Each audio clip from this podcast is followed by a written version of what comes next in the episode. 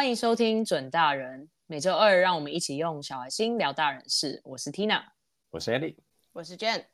我今天想跟大家、跟你们来聊点不一样的，嗯，就是我常常收到身边很多人会问我啊，一个问题，就是在伦敦或在台北啊，就是有没有推荐什么酒吧这件事情。咦，我好像是其中一个哎、欸，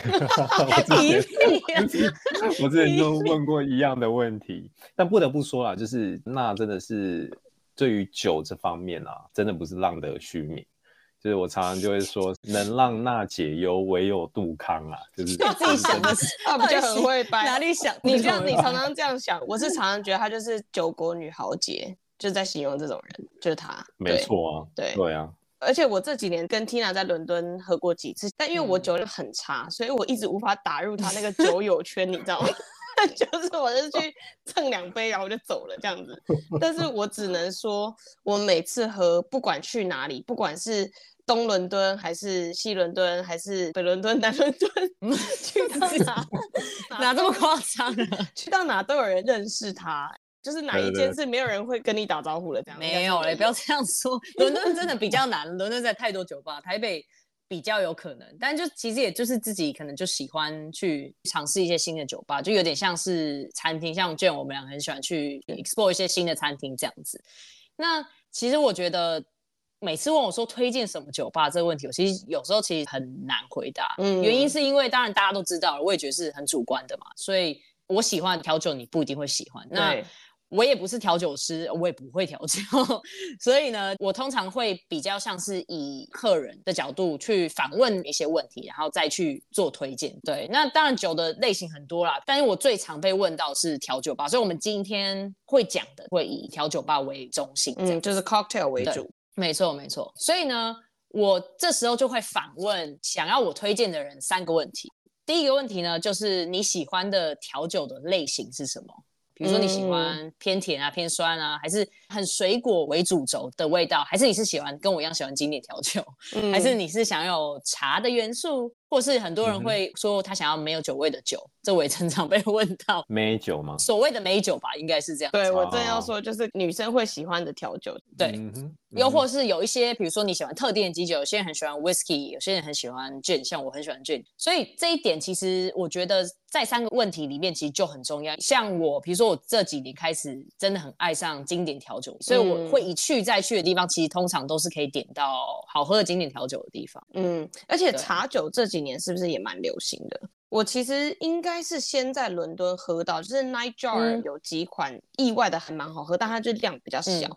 然后后来在台北的 Tea by Au Bonne 在那里也喝过几款，但是我也自己也碰过很多朋友会问我说：“哎，你有没有在台北有没有推荐什么茶酒的酒吧？”嗯那我就把这个问题 defer 给 Tina 来回答。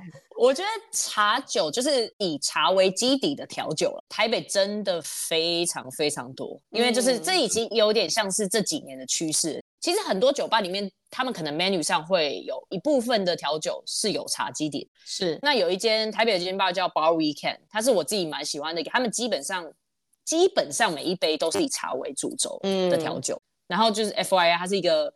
灯光非常亮的酒吧，它其实不太亮的。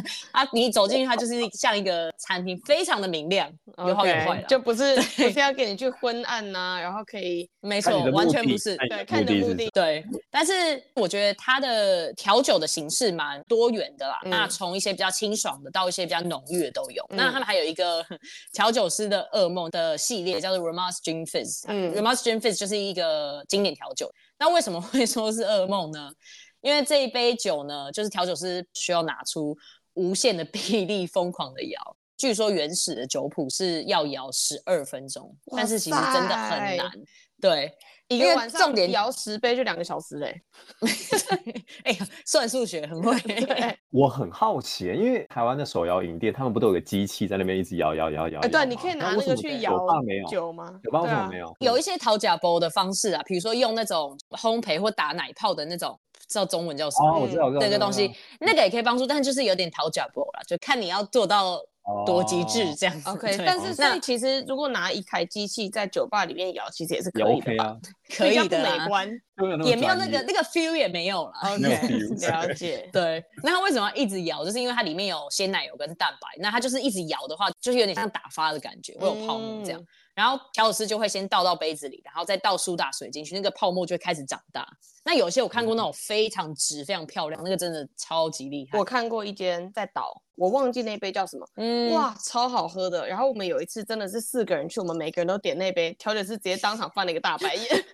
真的，就 Ramos Gin 其实也是一个算好入门，因为其实它就是蛮清爽，然后又有一点点奶香的。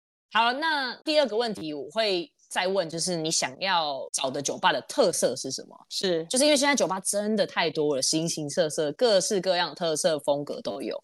那有些装潢很酷的，比如说像台北有一间酒吧是太空风格的，对对对，什么 Infinity and Beyond，对对对对对。然后或者是一些比较沉浸式的体验，还是你想要风味很多元、很不一样的酒单。其实这几年有很多酒吧，就是你会。更常看到一些新的调酒手法，比如说像澄清 （clarification）。那简单来说，它就是一个看似透明的液体，但是它有某种食材的风味，比如说澄清的番茄啊，它是一个透明液体，但喝起来就像番茄味道，或是甚至是牛奶对这样。那像台北的 AHA Salon 这一间店，就是有很多类似这样的元素。那其实就是有点像分子料理啦，把更多味道纳入调酒里面这样子。对，对。那如果说是沉浸式的话呢，台北酒吧应该就非 Room by the Key 莫属了，因为从踏进门口的那一刻到调酒上桌，其实都真的蛮像一场秀。嗯那当然啦，当然有相对传统派类型，就是它可能没有过多的装饰或是新创的手法，但它就是一杯相较朴素，但是调酒却非常有魅力、味道很平衡的一杯经典的味道，这样子。嗯嗯嗯，纯粹好奇啦，因为我其实身旁蛮多朋友，他们就是会去追求所谓的 Asia Top Fifty 这种就是酒吧的榜单，然后他们就会说哦，我去踩点过几间。那我其实很好奇说。Tina，你你自己会去追求这种榜单吗？那你、嗯、你会觉得说，哦，这些入榜的 bar 是真的就超猛、超厉害吗？我觉得其实这几年我在观察这些排名，就是它通常会上榜单都有一个特定的方向吧。就像我刚才说，嗯、新的手法、观澄清，还有各式各样的用的方式，就是比较创新的方式。我觉得对，比较创意。我觉得。上面还是有一些比较传统的酒吧这样子。那像台湾，我记得今年应该是进了三间，嗯、有一间台中的我没有去过，那两间台北我都有去过，但有一间很久以前去的就没有再去。嗯、那另外一间呢，就是我最喜欢的公屋，就是 The Public House，他们今年是第四十三名。嗯、那所以我觉得我是会看，就是每一年出来我还是会观察一下，就是你都可以去试试，但是不代表说这上面的调酒一定是你喜欢。好，那第三个问题呢？最后一个问题就是跟氛围有关，因为其实不同的氛围就有不同的用意吧。嗯、所以我会问你的场合是需要什么样的氛围？因为有些酒吧，你们应该也都知道，现在很多酒吧都很小一间。是那你说你今天是要六个人聚会，你要怎么挤进这一间吧？这是不太可能。那像我今天如果自己我要跟一个朋友找个地方，我想一个安静，然后可以 chill，我可能会选择小间一点的。或是像台北有一间日式酒吧 Bar Turning Point，它会控管客人的音量啦，所以就是 这个状况下就可能会相较安静，你可以比较轻松，不要有太多干扰。那或者是秋香这个金酒吧，它也是比较轻松、比较安静。但如果我今天要跟很多朋友聚聚，想热闹一点的地方，那我就当然是选我最爱的公屋 Public House。对，像我跟 Tina 一群朋友，我们都去过 Public House。对对。那我想问。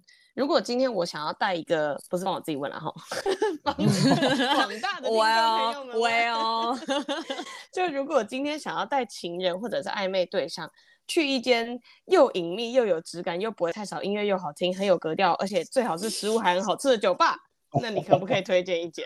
这个问题真的是有点强人所难。不好意思，酒吧可以有食物，但是请麻烦先移除这个条件哦。好，这有点太难了。但是我觉得，如果是以上这些条件，然后你又说以约会对约会的感觉的话，那我可能会比较推荐 Room 或是 Day，就是 Take by Au Bon 这样子，嗯、因为我觉得他们两个都是稍微比较安静，但又有一点巧思的地方。就是如果是暧昧对象，或者是第一次约会呢，可能会。帮你们营造一些话题，应该这样讲，对对。那像是呃前面提到 room，其实它就是我刚才说的就是比较沉浸式的体验嘛。那呃，有一杯他们的调酒叫 Zen Tonic，他们很有名的一杯调酒。嗯、那调酒上来是，他就会在你面前烧一片昆布，然后再摆到杯口上，哦、所以这整个过程就会让气氛是更更沉浸式这样子。嗯嗯。然后还有一点呢，因为他们座位的方式是并排的，所以你一定会坐在那个人的旁边，啊、而不是在对面。哇，Tina 想的很周到哎，就是你知道坐在对面真的会比较 没气氛。当然你们中间会有一个桌子，但是你基本上是肩并肩这样。是是是，OK。那下一个我想问，就是说进到一个酒吧，你会怎么样去评断一间酒吧它到底是好是坏？因为其实有非常多很主观的条件嘛。嗯、那蛮好奇的啦，比如说你是看，比如说经典调酒调的好不好啊？就是可能它的基本功够不够啊？还是你有什么其他 criteria？如果去到一间全新的酒吧都没去过，走进去呢，我当然会先看看环境啊，看一下气氛啊，观察一下都是什么样的客人这样子。是。对，那前面提到我喜欢经典调酒，其实因为我也不是调酒师，我也不会调酒，所以我没有办法去知道他们的功力怎么样。但是我知道，哎、嗯，我喝到这个人调的经典调酒，我喜欢，就是我我喜欢这样的味道。那可能点一两杯他们自己的调酒试试看，哎，可能感受一下。这家店的概念，他们想呈现的东西是什么？对.那最后服务还是很大的关系啊。嗯，OK。那我想问 Tina，就是说，一般你会怎么去判断好的品质跟味道？因为像、嗯。以我自己来讲啊，因为我就是很少女风嘛，就是不是我本人啦，我说我喜欢的酒啦，就是 少 女风。